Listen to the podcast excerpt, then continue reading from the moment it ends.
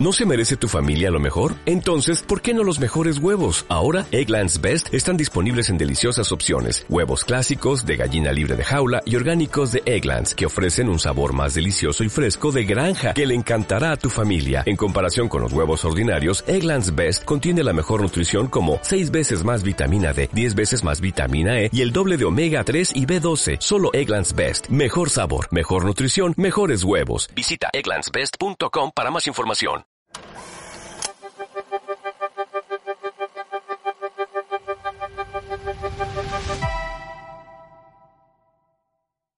Bueno, con ustedes Ariel Rotter y Elian Katz. Muchas gracias por estar acá con nosotros. Muchas gracias por la película.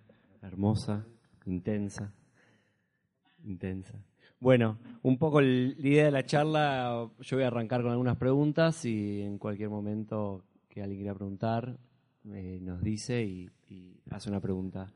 Para arrancar, eh, un poco la primera pregunta es para los dos y es ¿Cómo llegaron ustedes a, a trabajar juntos en este proyecto? Eh, nosotros trabajamos juntos en la película anterior de Ari, en el otro. Como pasa con todos los montajistas, un día me llamó, me dijo, tengo un guion, ¿querés visitarlo? Y así. ¿Y a vos te pasa seguido esto de que te den un guion antes de, antes de que se filme? An, digamos, en la preproducción. ¿Te sucede seguido que en los, en los trabajos que vos haces de montajista? Siempre. Siempre. Sí. ¿Y qué haces con los guiones vos? Los leo. Pero no te, llegan proyectos ya filmados sin que hayas eh, leído el guion antes.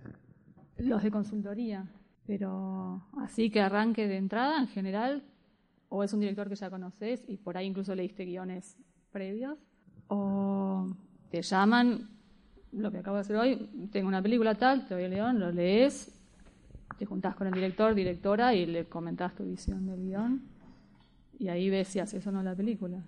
Sí. ¿Te tocó rechazar muchos proyectos en base a guiones? No puedo decir eso en público, Ariel. ¿Te pasó?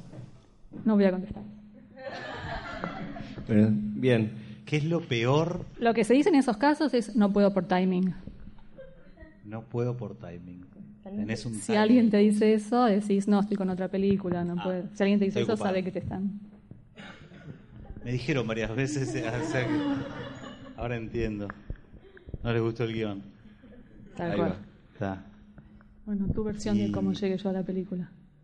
Pero yo estoy muy interesado en el mundo de la montajista. En el mundo del montajista, bueno, vamos un poco más al mundo del montajista entonces. Eh, no, y No, pero está bien la parte de que no ibas a editar conmigo y eso, contales. Bueno, Y son contales por qué también. son vínculos, ¿no? Son vínculos. Eh, no sé eh, exactamente cómo fue la, la génesis, digamos, de cómo conocí a Elian. En realidad creo que sí. Eh, a mí me había gustado mucho el trabajo de otro montajista, de Roy, eh, que fue el montajista de La Ciénaga, de Lucrecia Martel. Y mm, Roy eh, en esa etapa creo que además estaba viviendo en España y demás. Y, bueno, o sea, claro, alguien hace La Ciénaga y vos crees que necesitas ese montajista, pero lo que necesitas es ser Martel. Lo busqué a Roy, eh, le conté que estaba con un proyecto, eh, que tenía ganas de conocerlo y ver si él podía montar, y me dijo, tengo un problema de timing. Le mandaste el guion antes. No, no le mandé bien, pero bueno, me lo dejó picando, así que aproveché el, el gag. Eh, somos un dúo cómico cuando estamos sin laburo, eh, nos presentamos, ya les vamos a pasar. Y, y me dijo, mira, no puedo, pero te recomiendo a Elian. Y le dije, ay, ¿qué editó Elian? Me dijo, casi nada, pero es buenísima. Eh, Una había, había hecho una película hasta el momento eh, y trabajaba, por supuesto, con editor en otros, en otros formatos. Y bueno, me encontré con Elian, derrochó simpatía en ese encuentro. Eh, es una chica muy callada eh, y muy buena compañera. Y bueno, nada, medio intuitivamente eh, nos fu- metimos en ese, en ese viaje. Y, y bueno, eh, fue una película como todas, quizás eh, bastante parida, sufrida y, y reencontrada en el montaje, ¿no? Y bueno, de algún modo, para hacerla corta, continuó con esta otra. Bien, perfecto. Bueno, cuando empezó, empezó el rodaje y la edición, ¿en qué momento del proceso comenzó? Ya, Elian, ¿en qué momento empezaste a recibir el material y qué hiciste cuando empezaste, a recibir ese material? No me acuerdo bien en qué semana de rodaje, siempre digo, cada vez nos mandan más hacia el final, pero sí, no sé. Yo recibo material y lo que voy haciendo básicamente es armando toda la, ah, armando escenas para tratar de una semana después de terminar el rodaje o cuando el director decida que va a venir, eh, tener un primer armado de todo el guion en el orden que se filmó y con todo lo que se filmó. Así el director puede sentarse y sufrir. Sufrir, sí. Pero bueno. Esto filmé yo como lo primero. No, no, no, no, no puede ser. Mostrame las otras 24 tomas porque no puede estar tan mal.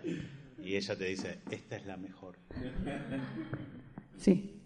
Entonces sacala. Bueno, entonces esa fue la reacción primera tuya al ver ese en ese encuentro, ese primer encuentro con el material completo, la película de punta a punta con todo el material. Y a partir de ahí, ¿cómo empezaron a trabajar entre ustedes para darle esta nueva forma? Hay un elemento previo, me, voy de la premisa solo para hinchar los huevos, que es eh, cuando le mando el guion a Lian, eh, había una línea de la película que duraba, ¿cuánto? ¿Seis, siete, ocho escenas? Cuando ella iba a la oficina del marido y veía las cosas y demás, encontraba unas fotos de una mujer. Dígalo, dígalo. Que acá las dos estábamos, al mismo tiempo estábamos diciendo, pensamos eso, que en algún momento iba a pasar. Bien, bueno, vieron, estaba flotando en el aire, pero ella lo sacó. Bueno. Esa, esa mujer, eh, eh, ya teníamos la actriz, habíamos hecho las fotos que encontraba, era Rosario Blefari, de ganas que tenía de trabajar con ella. Y en definitiva, a partir de esas fotos, ella empezaba como a indagar un poco, casi como en, esa, en ese intento de despegarse del marido amado, muerto, digamos, y de, golpe era un hijo de puta, que, y empezaba a recorrer y buscaba a esa mujer, lo cual a mí me encantaba porque eran una serie de escenas donde la seguía por la calle de noche, entonces una película de época, y de golpe, con tan pocos exteriores y de golpe la posibilidad de salir a la calle y filmar me resultaba muy atractivo. Ya teníamos escauteadas las locaciones, por dónde caminaba exactamente, con todas las, las cosas de época que eso implica. Bueno, y finalmente la encontraba, la seguía, iba al departamento de ella y cuando la encaraba se daba cuenta que ella estaba embarazada. estaba bueno. Contanos más. Eh, y en definitiva, toda esa línea igual se ligaba con otra línea, que mira lo que me lleva una, por bocón me pasa. Que bueno, que ponía en duda terminaba, estaba muy buena la escena y el encuentro entre ellas prometía estar buenísimo porque son dos tremendas actrices y en fin. Pero lo cierto es que toda esa línea era un poco un invento, digamos, era como un, era pura ficción y fruto de una escritura previa donde el guion tenía, eh, si se quiere, como una carga un poquito más de tensión o de misterio vinculado con el accidente y con, y con, lo, que, con lo que la película nos revela sobre, sobre ciertos aspectos de la vida del marido que ya no estaba. Y en definitiva, yo sentía que, eh, que eso era de otro palo y que en definitiva en instancia de guion todo es posible y todo funciona en términos de guion, pero cuando llega el momento en donde vos tenés que hacer la película, llega como una especie de sinceramiento personal donde vos tenés que reconocer qué te es central y qué no en lo que querés contar para en definitiva eh, poder hacerlo, porque todo lo que escribiste nunca lo podés filmar, o eso es algo que también vas adquiriendo con un poquito de la práctica, que te das cuenta que si vos vas a filmar 80, 90 escenas, las vas a filmar mal o no vas a tener tiempo para hacerlas como quisieras. Y recién Elian trajo como un machete, digamos, la película tiene 46 escenas.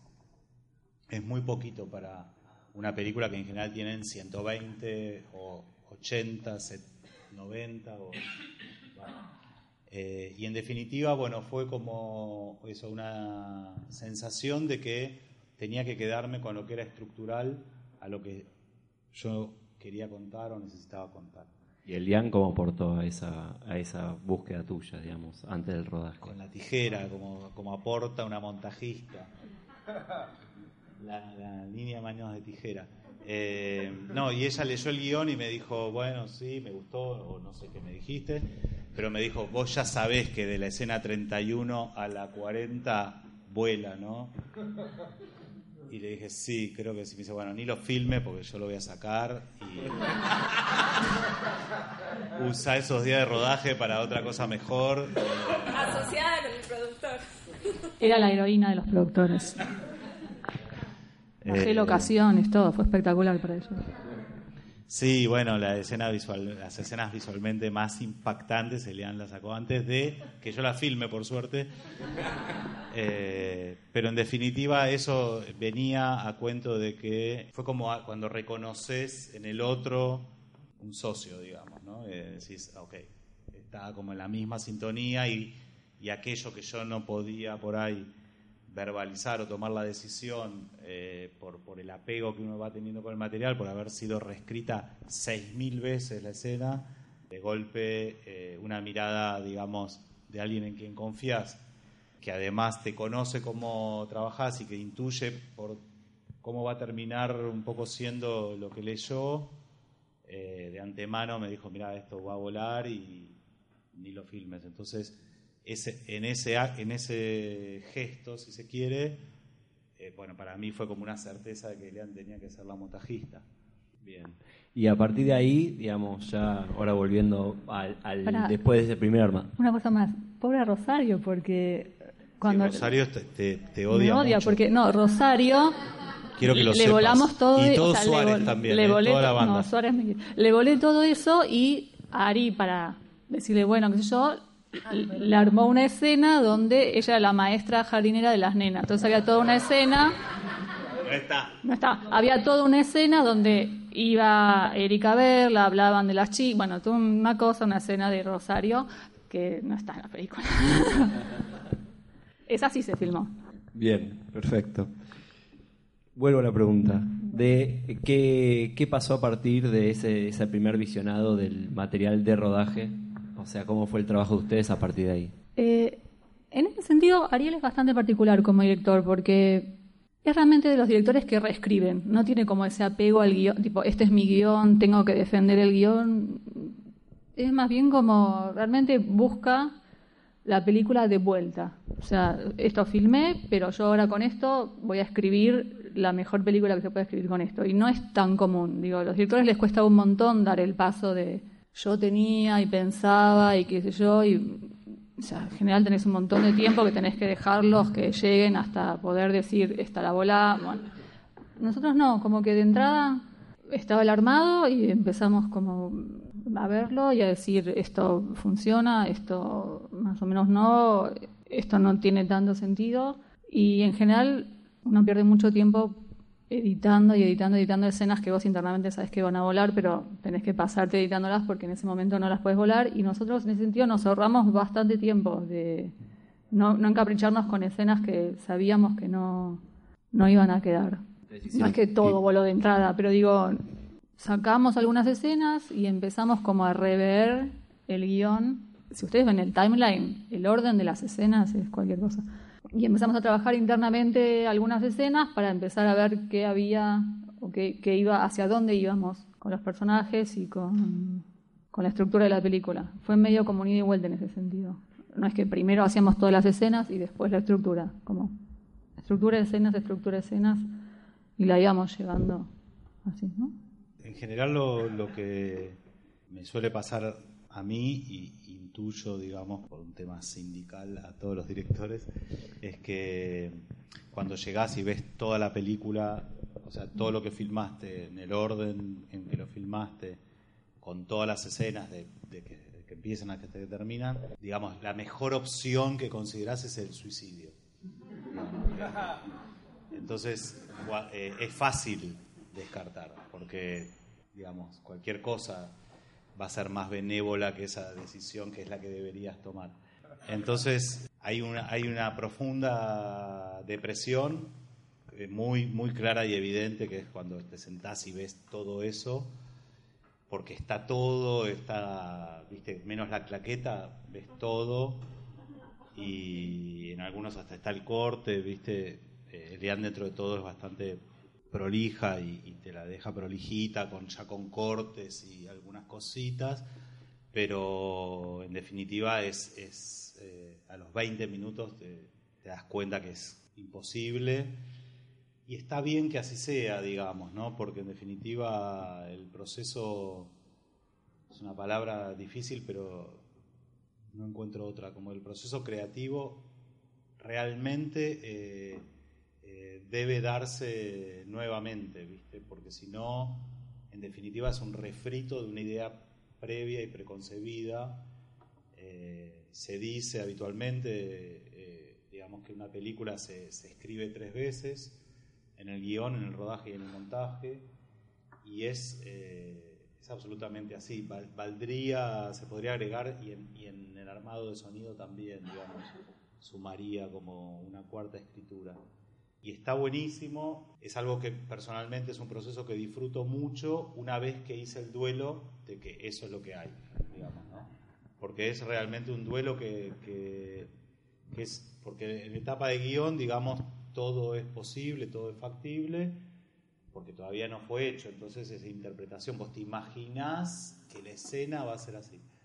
Cuando la ves y concretamente, digamos, eh, es lo que es, bueno, esa escena por ahí, tiene la luz que imaginabas, tiene, no sé, el vestuario que imaginabas, tiene pero no, no está sucediendo lo que vos querías que suceda, o viceversa, está sucediendo lo que querías que suceda, pero tiene la peluca corrida, o... Entonces, todo el tiempo eh, estás intentando reconocer cuáles son las escenas que te transmiten algo que se conecta con aquello que se conectó con vos al escribirla. O sea, ¿por qué está esa escena ahí? Y de algún modo, eh, entonces después de esa primera visión, que dos horas 20 más o menos, que es como todo el guion, te redeprimís, tenés que saber que tenés que, digamos, pasarlo lo más rápido posible, ya sabés que eso viene, sabés que estás yendo como al matadero y que en definitiva la onda es salir rápido de ese, de ese momento de, de frustración. Entonces lo primero que, se, que, que, intentás hacer es lo que claramente las escenas que son cualquier cosa, las sacás. O sea, las sacás para quedarte con aquellas donde reconoces eh, elementos y, materiales que, que sí eh, te resuenan a vos por el motivo X que a vos te llevó a hacer esta película. Eh, y entonces cuando te quedas con menos piezas, por ahí, ahí sí vas a buscar escenas que sacaste.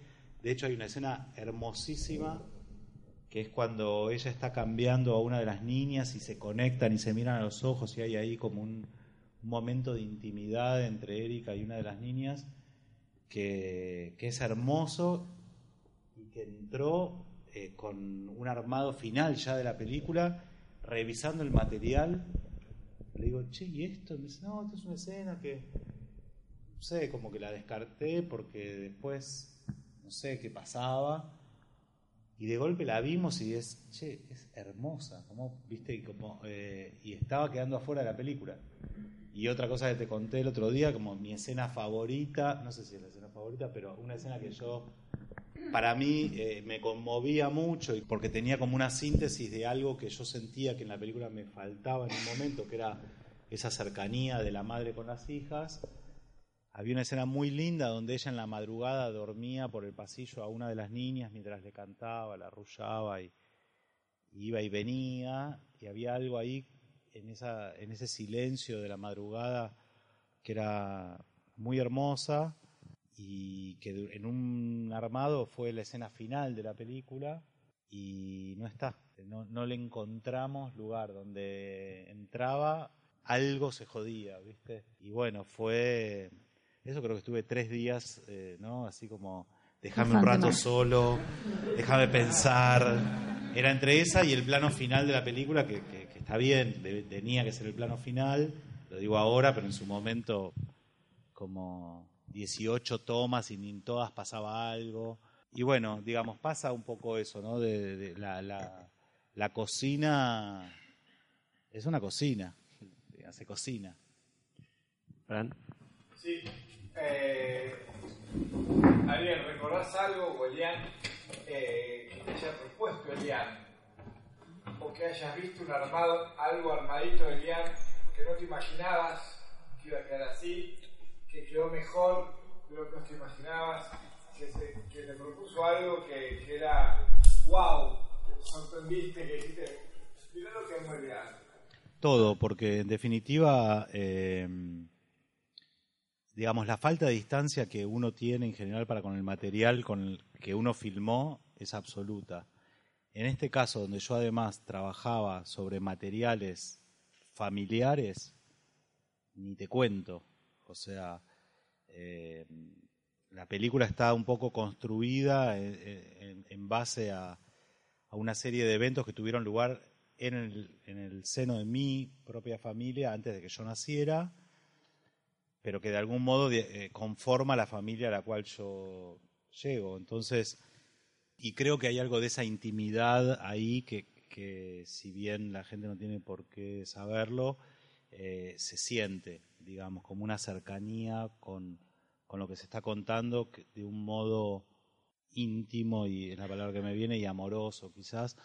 Eh, pero en definitiva la falta de distancia para con una cantidad de elementos que tenía el libro, que por ahí no tiene la película terminada, para mí eran estructurales y centrales, y Elian me decía, esto, o sea, a la película no le hace falta. Y de algún modo no sé cómo explicar, pero es como una suerte, es una suerte de confianza, digamos, cuando confías en el criterio de alguien. Entonces, en ese sentido... Disculpame, pero eso es previo al armado. No, estoy hablando de todos los días, todo el tiempo. Es, che, ya está, listo, ya está. Decís, o sea, si ella, mirá, me parece que esta escena no da porque venimos de acá, no sé qué, ok, entonces, yo confío, digamos, en el criterio de la otra persona, en este caso de Lian, no de cualquier persona, obviamente. Eh, básicamente soy bastante desconfiado, pero, digamos, eh, trabajar, digamos, conjuntamente es un acto de fe. Digamos, vos confías en el criterio del otro y hasta que te demuestre lo contrario, digamos. Ella dice, mira, yo haría esto, de acá, acá, de acá, acá y de acá, acá. No recuerdo puntualmente alguna escena y demás porque realmente fue todo muy trabajado en conjunto y hubo un ida y vuelta constante en todo. Pese a no estar presente el productor de la peli, me gustaría saber cómo pudieron financiarla de alguna forma. Eh, si fue un presupuesto grande, porque se ve una producción compleja con Erika Rivas, digamos, una conocida, una película de época. Quisiera que cuenten un poco ese aspecto de la película, si pueden. La verdad que la película es una película de muy bajo presupuesto para lo que se ve. Y es de bajo presupuesto, inclusive para lo que no se ve, es de bajo presupuesto. En relación a, a lo que sale a hacer una película en Argentina, digamos. Tampoco es una película de sin presupuesto, para nada. Es una película, digamos, de presupuesto medio bajo Tuvimos seis semanas de rodaje, lo cual hoy es casi un lujo, pero estaba como muy contenida por, por tres semanas adentro del departamento. Las primeras tres semanas adentro del departamento, con lo cual también había como un ahorro de logística, de no tener camiones y qué sé yo en la puerta.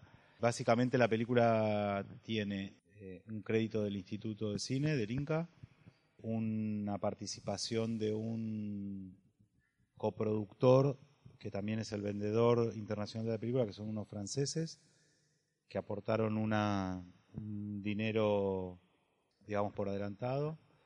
Eh, Iberme- el fondo Ibermedia, que es un fondo iberoamericano, donde tienen que se le, se le puede otorgar a películas donde participen al menos dos países latinoamericanos. Teníamos también eh, un asociado uruguayo, digamos, que, que iba a aportar eh, eh, los dos, tres actores uruguayos que tiene la película. Uno es eh, un actorazo que me encantaría volver a filmar con él, que es el socio, el que con el que ella se va a reunir a la oficina, que es Roberto Suárez, un super actor. Eh, y bueno, y después eh, todo lo que faltaba, digamos, salimos a buscar dinero de un prestamista, digamos. ¿Cuántas semanas de, o días de edición hasta que dijeron, listo, ya está? 15. 15 semanas. Eran 12 originalmente. Conseguimos 3. ¿Perdón, cortaron en el medio o fueron de corrido? Hubo, hubo, creo que, mm, digamos, de- de- después del rodaje yo me tomé una semana o diez días a- antes de ir a la isla, pero ahí Elian ya estaba trabajando y creo que hubo un corte de dos semanas ya con una versión, digamos, bastante arrimada a lo que podía llegar a ser la película.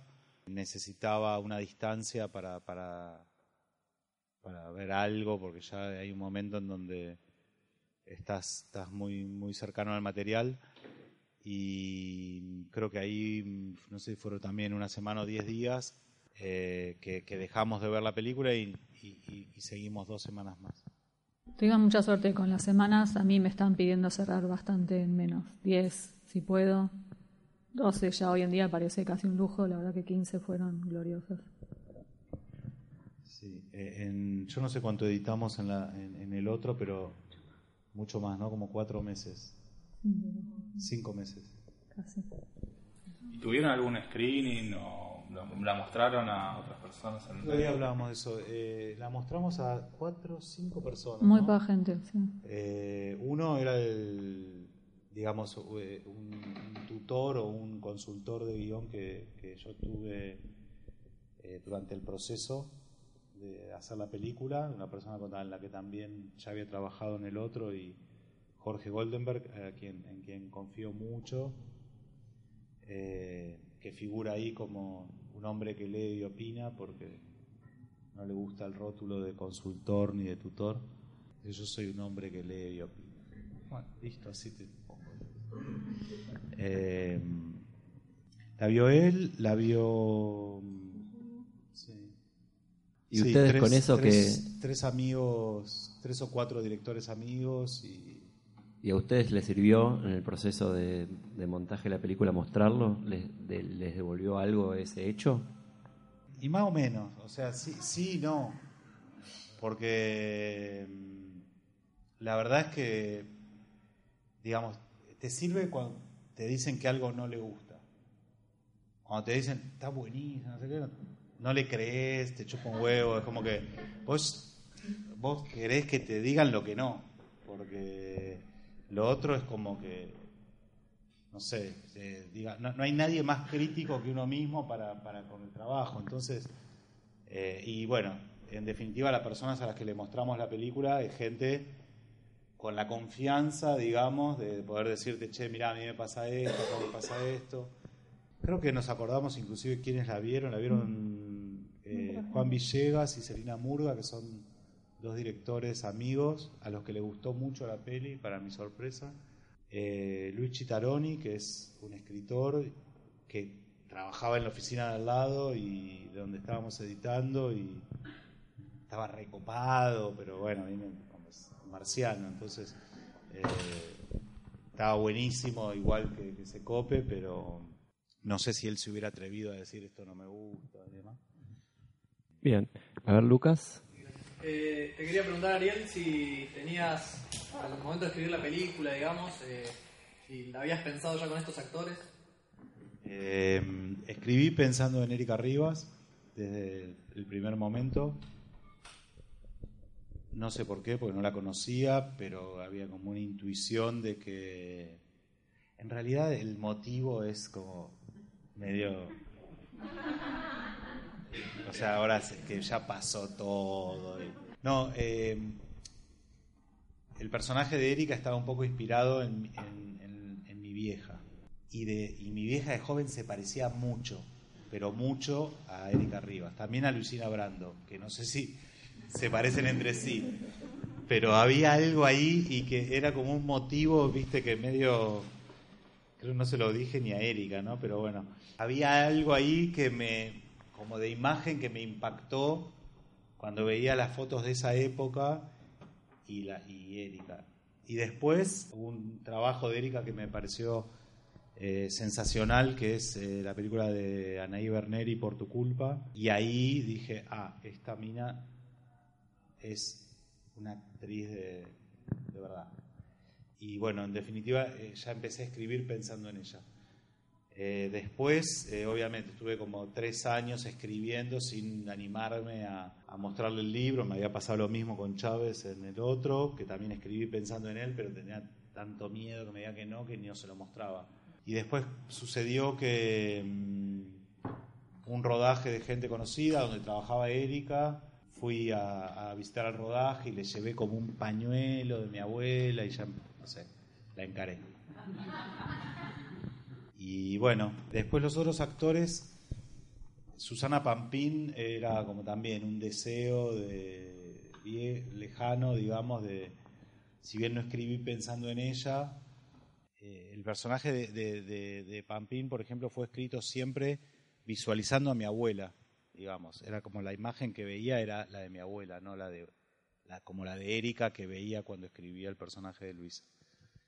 Y en el personaje masculino fue como directamente una fruto de un poco el azar más lindo que tiene todo esto, que de vuelta la palabra, el azar creativo, que yo quería concentrarme en la figura de, de la mujer y despegarme un poco del personaje de referencia de, de, Subioto, el que hace el candidato, que estaba inspirado en mi viejo.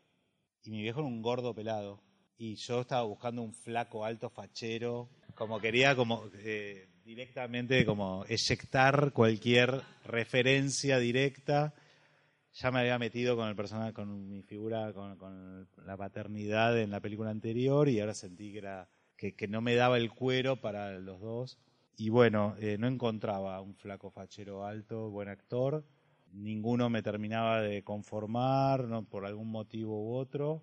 Y María Laura Berch, que era la directora de casting, que un poco me, venía acompañando en este proceso, me dijo, ¿por qué no te juntás con Subioto, que es, es alguien especial? Y dije, no, me encanta Subioto, pero nada que ver, estoy buscando un alto, flaco, fachero. Yo buscaba como un cazabetes, digamos, un, un cazabetes itself, digamos, ¿no?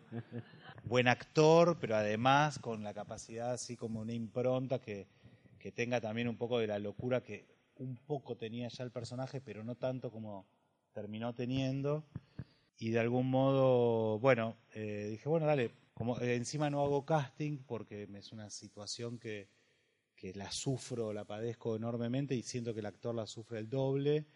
Entonces me encuentro a charlar con gente y trato de intuir, sobre todo cuando están distraídos, si es o no el actor. Entonces eh, es difícil. En general, digamos, con cualquiera que te encontrás, es un chiste, es un chiste. Eh, con cualquiera que me encuentro. Claro, perfecto, ahí va. Bueno, lo que pasó fue que apareció Subioto y es muy, muy, muy chueco, pero chueco tiene un nombre eso, es como una chuequera al revés, así medio para afuera. Me causó mucha gracia, digamos, su andar y lo primero que dije es, tiene dos escenas de baile, este tipo no puede, la va a fracturar a Erika. Entonces le dije, perdón que te interrumpa, pero ¿podríamos bailar? Y... ¿El bar fue esto? No, no, en el salón de donde sucedía el encuentro este. Tomamos un café en una sala de, de la directora de casting, qué sé yo. Y era muy gracioso, mientras lo vi bailar dije, no, ya está, yo no puedo escapar, es un gordo pelado, es un gordo pelado. En ese momento le dije, mira Marcelo, olvídate de todo lo que leíste, eh, en 72 horas voy a reescribir el personaje tuyo porque era así, así, así, así, y el otro se iba abriendo los ojos y me dice, está buenísimo, mucho mejor que lo que leí, y bueno, reescribí todo metiéndome como, como los dos pies en la palangana con el personaje de referencia. Y terminó eh, siendo como algo muy bueno para la película porque le trajo como una... Además, el personaje de Erika estaba escrito hacía cinco años que venía machacando y el de él se reescribió un mes antes de filmar, con lo cual trae una energía que, que lo tenía el, el personaje, pero en, el, en, los hechos concretos, digamos, todos sus textos y demás estaban menos procesados, más espontáneos y más cercanos a una etapa más concreta de la película. Entonces fue como que, que la aparición de Subioto hizo arrasó así, como un poco arrasa en la película con su energía, y creo que fue algo muy positivo. Sí. Sí, no era sobre el título, ¿por, sí. ¿por qué el título? La luz incidente, muchos sabrán, es un, es un término fotográfico que refiere eh, a la luz que le llega a una persona o a un objeto, la luz que incide sobre esa persona. Por oposición está la luz reflejada, que es la luz que refleja esa persona, y son básicamente dos formas de medir la luz, en la época en que se usaba fílmico y había que medir. Yo vengo un poco de la fotografía, eh, hice foto, cámara antes y demás, y siempre me, pareció primero como eh, un texto lindo poéticamente, la luz incidente, y por otro lado había algo que se, que se vinculaba con con la luz que le iba llegando a esta mujer y que se iba revelando en la película de a poco lo que fue, le fue pasando. Y en definitiva porque había eh, un final en el guion, que en la película, que en el montaje después Elian lo sacó, no, pero que ya se veía venir como que era un poco demasiado. En el libro la película terminaba con ella embarazada ya del de candidato cuando lo ves en la práctica y en el montaje, era además, no hacía falta primero y por otro lado era como, pero ¿cuándo pasó? Cogieron una vez y ya... Ese embarazo venía un poco a traer un poco de luz dentro de esa, ese nuevo quilombo en el que ella se había metido. ¿no? Perfecto. Antes de irse, antes de irse, tenemos unos regalos para, para ustedes. Un libro que nosotros, la Asociación de Editores, hicimos, que es sobre la historia de varios montajistas importantes de Argentina. Muestran la cámara. Bueno, se llama Entre Cortes y dice Conversaciones con montajistas de Argentina. Es un está buenísimo, quería. Lo iba a comprar, así que bien. Bueno, bien.